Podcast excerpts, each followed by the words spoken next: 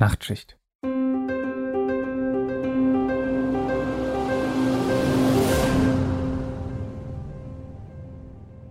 Es gibt diesen Beruf, in dem man nur Nachtschichten hat.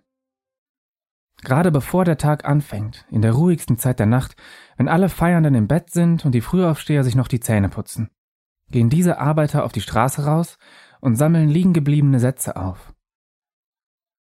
All die Dinge, die am vergangenen Tag und im Verlauf des Abends auf diesen Straßen gesagt wurden, die aber niemand gehört hat oder denen einfach nicht zugehört wurde.